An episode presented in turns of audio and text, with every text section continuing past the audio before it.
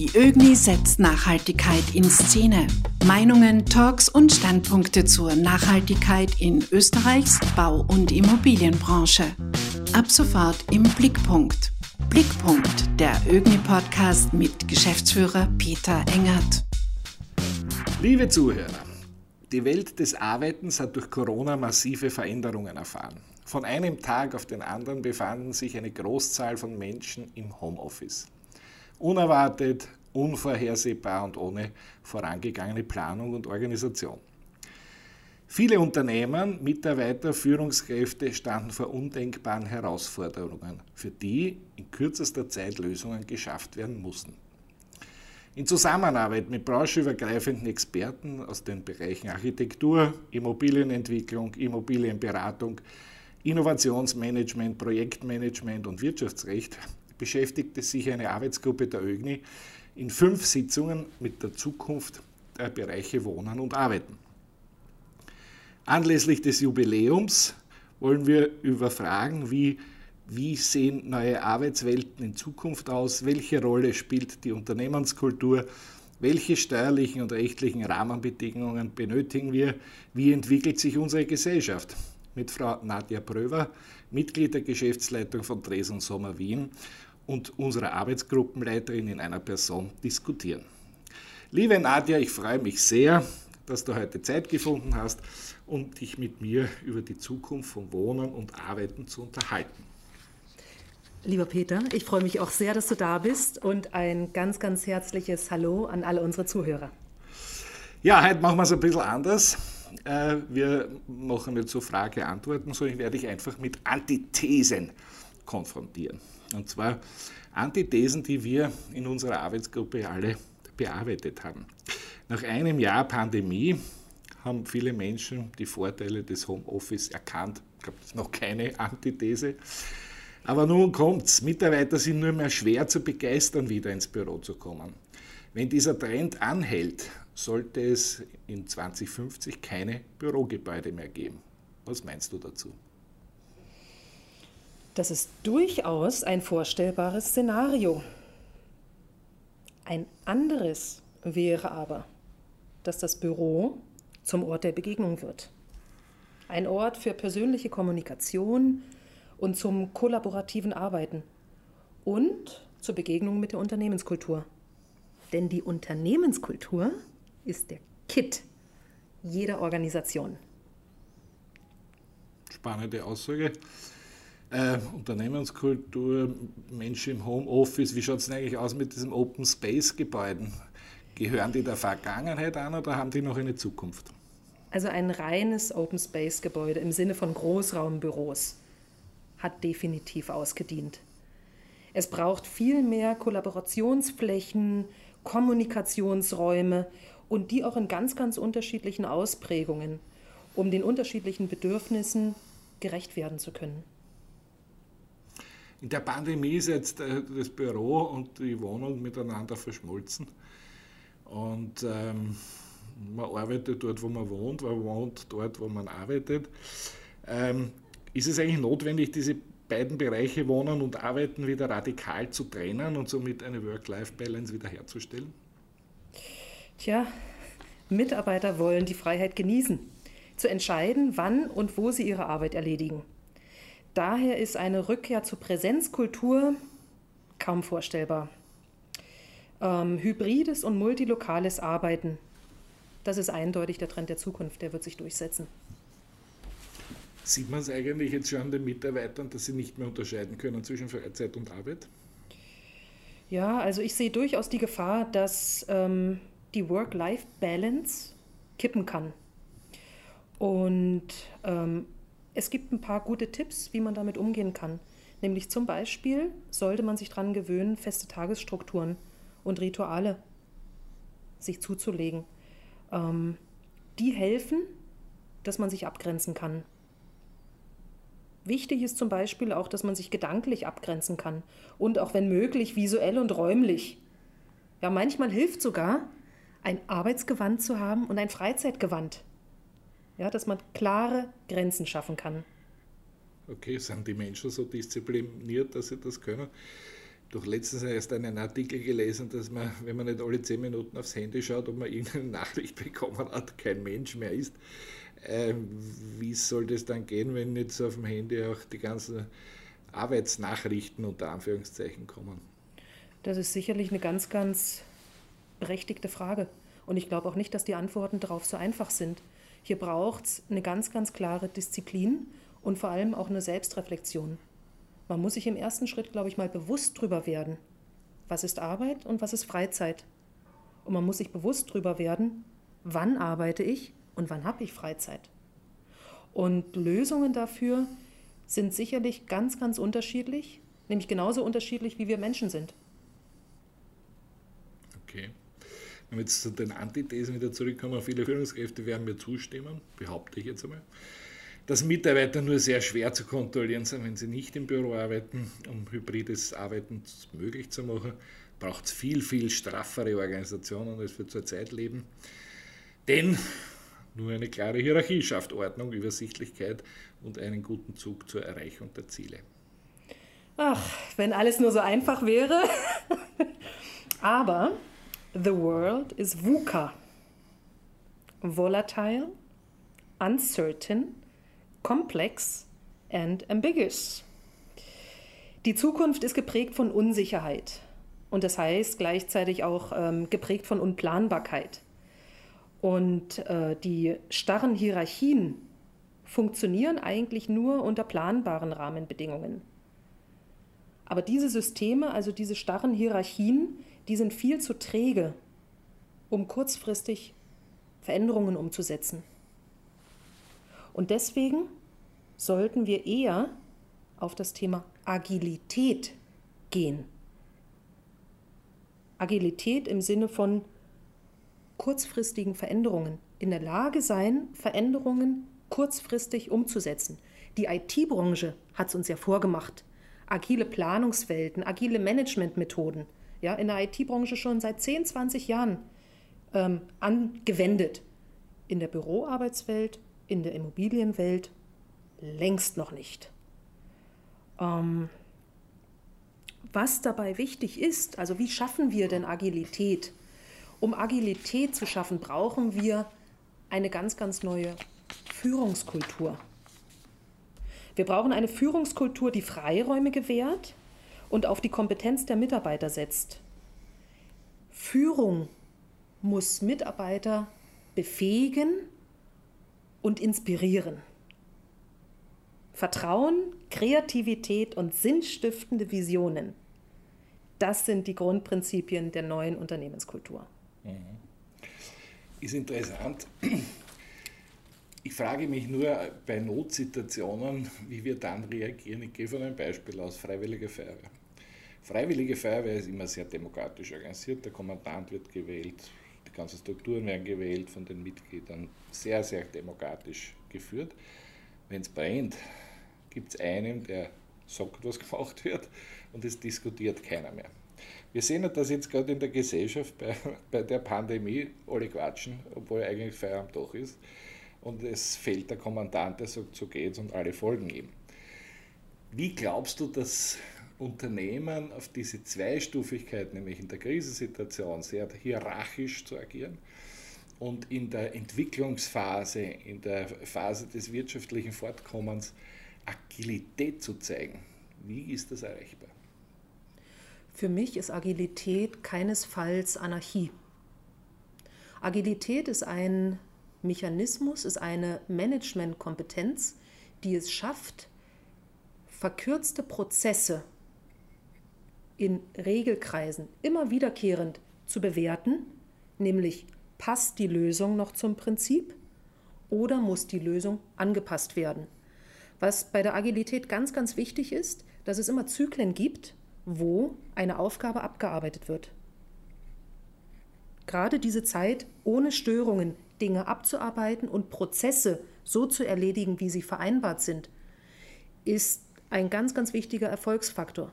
Das heißt, in der Feuerwehr wird es weiterhin notwendig sein, dass jeder weiß, an welchem Rädchen hat wer zu drehen, damit die Maschine funktioniert. Möglicherweise wirst du aber einen Tag später oder eine Woche später eine neue Aufgabe haben. Und dann musst du in der Lage sein, die Maschine neu zu setten. Das ist Agilität. Also das heißt, ein hybrides Wesen, das sowohl in der einen als auch in der anderen Richtung agieren kann.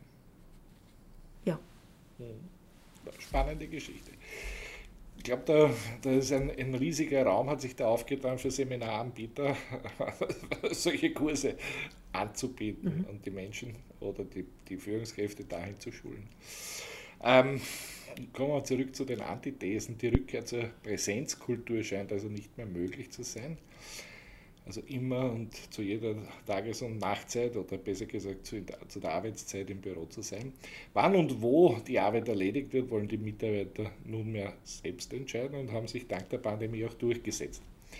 Welche Herausforderungen müssen wir uns nun stellen und wie können wir besser mit dieser Veränderung zurechtkommen? Die Frage muss man eigentlich aus zwei Blickwinkeln beantworten.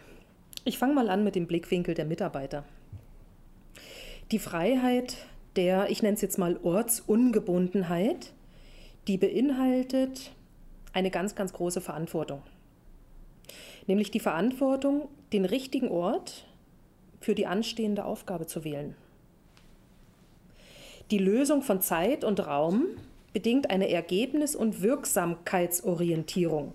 Ja, heißt also, es geht nicht mehr darum, wie viele Stunden wir an einer Sache arbeiten, sondern es geht darum, was ist das Ergebnis und wie komme ich dazu?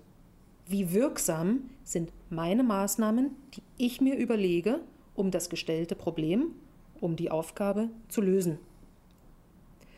Und die Freiheit und die Selbstbestimmtheit, die müssen sich mit der Eigenverantwortung und der Eigeninitiative wirklich die Waage halten. Also das ist auch, glaube ich, die große Herausforderung, dort eine Balance zu finden. Ja?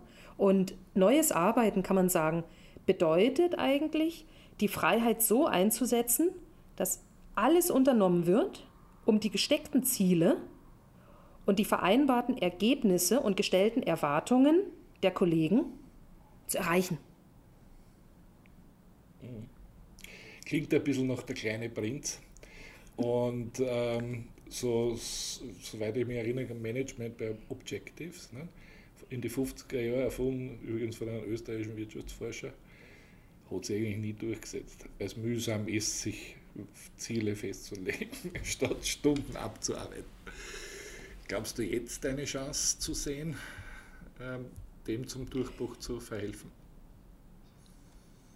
Dazu möchte ich eigentlich gern zum zweiten Teil der Frage zurückkommen, weil das auch noch ganz wichtig ist, nämlich zu den Führungskräften, mhm. weil der Mitarbeiter ja nie alleine dasteht. Ja, das heißt auch die Führungskräfte, die Ansätze der Führung müssen sich natürlich ganz genauso ändern. Also um solche hybriden Arbeitsmodelle wirklich erfolgreich zu machen, muss die Führung vor allem den Menschen sehen. Sie muss das Potenzial im Menschen erkennen und den Menschen weniger als Ressource und Kostenposition sehen, so wie es heute leider ähm, immer noch recht üblich ist. Mhm. Auf der anderen Seite sind von der Führungskraft eben Klarheit erforderlich und Konsequenz, genau in dieser Ergebnisorientierung. Und ganz, ganz wichtig auch das Thema Feedback-Kultur. Ja, für uns vielleicht auch noch eine ganz, ganz neue Sache. Also zumindest in Europa wurde sie in den letzten Jahren vielleicht nicht so gelebt wie in anderen Teilen dieser Welt und ist dennoch ein ganz, ganz wichtiges Mittel, um die Erwartungen von Mitarbeiter und Führungskraft zu decken. Das kann nur ein gemeinsames Spiel sein. Das heißt, die Führungskraft muss den Mitarbeiter befähigen, genau auch diese Eigenverantwortung zu übernehmen. Und ich bin mir ganz, ganz sicher, es wird ein harter und langer Prozess, bis wir so weit sind, dass wir sagen, so arbeiten wir. Das neue Arbeiten ist angekommen. Weil du weißt, jeder Change, ja, also wir Menschen sind Gewohnheitstiere und das, was wir in den letzten Jahren und Jahrzehnten gemacht haben, ehe sich daran was ändert, wird einiges Wasser die Donau hinunterfließen. Siehst du eine Chance, dass jetzt anders wird? Also dass diese dieses kompliziertere Führen für die Führungskraft einen Durchbruch erlebt hat durch die Pandemie? Absolut. Ganz, ganz klar und eindeutig, absolut. Aus meiner Sicht hat sich durch die Pandemie gezeigt und durch das, wie wir damit umgehen mussten, welche Chancen sich uns eröffnen. Vielerseits wurden diese Chancen auch schon genutzt. Man sieht, wie die Chancen gerne wahrgenommen werden. Auf der anderen Seite sehen wir natürlich auch die Risiken oder wir sehen die Grenzen. Ja, das haben wir auch in unserer Arbeitsgruppe natürlich vielseitigst diskutiert. Aber Quintessenz, die Chancen sind da und ich glaube dran. Okay. Also ich, ich hoffe es, weil es, es wäre sehr schön. Siehst du auch, dass es diese zusätzliche Anstrengung fürs Management eigentlich Wohlbefinden für alle Seiten schafft, auch für die Mitarbeiter? Oder ist nach wie vor eine gewisse Überforderung auch der Mitarbeiter da, die eigentlich sagen, am liebsten habe ich, dass man einer sagt, was ich tue und das tue ich dann um 5 Uhr haben? Derzeit sind weder Führungskräfte noch Mitarbeiter auf diese Situation vorbereitet. Das heißt, derzeit kann ich dir sagen, werden die meisten damit überfordert sein. Und es wird ein Denkprozess losgehen müssen. Wie gesagt, Selbstreflexion ist ein ganz, ganz großes Thema. Unternehmenskultur ist das andere Thema. Ja, auch ein Unternehmen muss einen Raum schaffen, um solche neuen Arbeitsweisen, solche neuen Zugänge zum Leben, also die Rahmenbedingungen dafür zu schaffen, dass sowas möglich ist. Und es ist ein langer Weg. Aber wir haben die Chance und wir müssen die Chance ergreifen und das Beste daraus machen. Mhm. Leicht wird es nicht. Okay. Chance, Digitalisierung. Ähm, Antithese dazu, zunehmende Digitalisierung macht den Menschen eigentlich immer mehr zu einem Einzelkämpfer. Der Wunsch nach Team Teambuilding nimmt deutlich ab. Der Mensch ist deutlich leistungsfähiger, wenn er sich nicht mit den Befindlichkeiten von irgendwem anderen herumschlagen muss. Die wahren Gewinner wissen, dass die Beachtung von sozialen Aspekten ein Unternehmen bei der Erreichung der Unternehmensziele nicht weiterbringt. Es ist ja faszinierend, finde ich, dass die zunehmende Digitalisierung in der Gesellschaft tatsächlich ja viel, viel mehr zu einer Wir-Kultur führt. Schauen wir uns mal an, was alles auf sozialen Netzwerken in den letzten Monaten, Jahren, fast Jahrzehnten entstanden ist. Das heißt, der Mensch will im Netzwerk denken, will im Netzwerk sein, will im Team sein. Der Mensch hatte den Wunsch, den ureigenen Wunsch nach Gemeinschaft, nach Kollaboration und Kooperation. Und wenn wir jetzt auf das Unternehmen wieder zurückkommen, kann man schon sagen, dass der wirtschaftliche Erfolg eines Unternehmens ja nicht mal mehr nur davon abhängt, wie gut er intern aufgestellt ist, sondern es ist ganz, ganz wesentlich, wie gut eine Firma, ein Unternehmen in der Lage ist, Netzwerke auch zu anderen Unternehmen zu schaffen. Weil heutzutage ist es doch so, dass es selten die eierlegende Wollmilchsau gibt und gerade in der Überschneidung der unterschiedlichen Kompetenzen Mehrwerte entstehen. Also Zusammenarbeit, vielleicht sogar unterstützt von Digitalisierung, wäre dein Ansatz. Absolut, absolut. Also eigentlich sogar noch weiter gedacht. Die individuelle Digitalisierung fördert das Netzwerk, fördert auch das soziale Netzwerk. Okay. Das wird die Zukunft noch weisen, ob du recht hast. Aber es wäre schön, wenn es so wäre. Eine Abschlussfrage vielleicht äh, zu den rechtlichen Rahmenbedingungen. Eigentlich ist schön, dass der Staat sich nicht darum kümmert, wie Homeoffice funktioniert und was da alles für Vorgaben und sonstiges äh, zu beachten sind, weil je weniger sich der Staat um etwas kümmert, desto äh, effizienter kann es funktionieren, desto wirtschaftlicher kann es funktionieren. Also sollten wir eher aufhören zu fordern, dass man Homeoffice und Präsenzoffice äh, äh, auch in einen rechtlichen Rahmen hineinpackt? Damit dürfen wir keinesfalls aufhören zu fordern.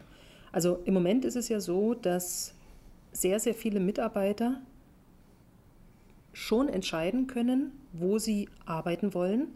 Aber aus meiner Sicht ist das nur so, weil wir im Lockdown sind. Die Frage ist, was kommt nach dem Lockdown? Und da wird derzeit ja schon diskutiert zwischen Sozialpartnern und der Politik, ob es zukünftig nicht so freie Vereinbarungen geben sollte.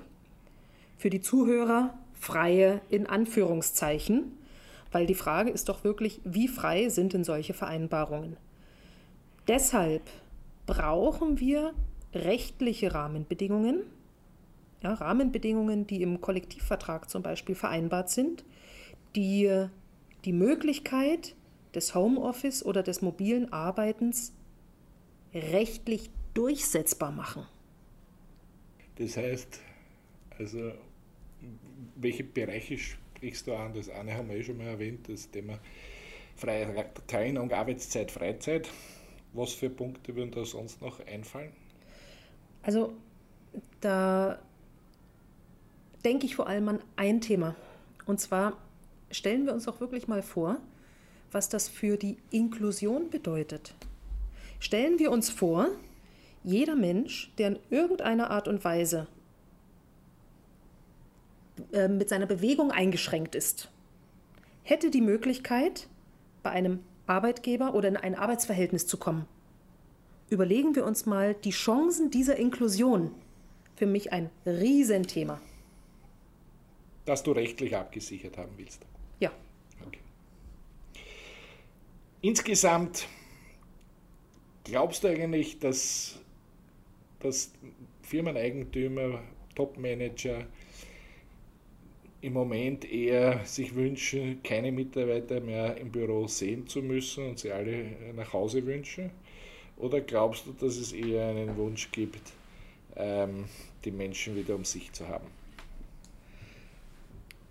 Ich gehe davon aus, und das ist auch das, ähm, was ich mit vielen, vielen Marktteilnehmern oder von vielen Marktteilnehmern höre, dass der Wunsch ganz, ganz klar da ist, dass die Mitarbeiter wieder im Büro sind. Nicht nur von der Unternehmensführung, sondern auch von den Mitarbeitern selbst. Die Mitarbeiter sind Menschen, auch die Unternehmer sind manchmal Menschen und Menschen brauchen Menschen.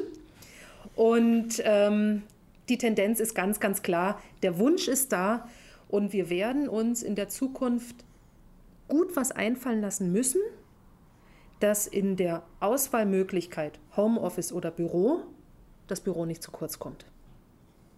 Okay. Da freuen wir uns auf neu gestaltete äh, Offices, auf viel Möglichkeit zur Kollaboration, zur Diskussion, zum Zusammentreffen. Auch uns geht's ab. Oder? Absolut, absolut. So ist es, fein. Umso mehr habe ich mich gefreut, dich persönlich getroffen zu haben für diesen Podcast. Liebe Nadja, vielen Dank für die interessanten Aussichten auf die weitere Zukunft, auch auf die Zukunft nach der Pandemie. Liebe Zuhörer, ich hoffe, auch diese Folge hat Ihnen gefallen und Ihnen einen weiteren Blickpunkt auf eine nachhaltige Immobilienwirtschaft geben können. Gebäude sind nicht alles am Seite gesehen, wie sich die Menschen dort fühlen, ist ganz entscheidend. Das Manifest zu Wohnen und Arbeiten finden Sie auf unserer Homepage unter www.ogni.at unter der Rubrik Medien und Publikationen. Ich freue mich, äh, wenn Sie mit uns in den Austausch gehen und wir weiterhin gemeinsam die Immobilienbranche nachhaltig gestalten. Vielen Dank.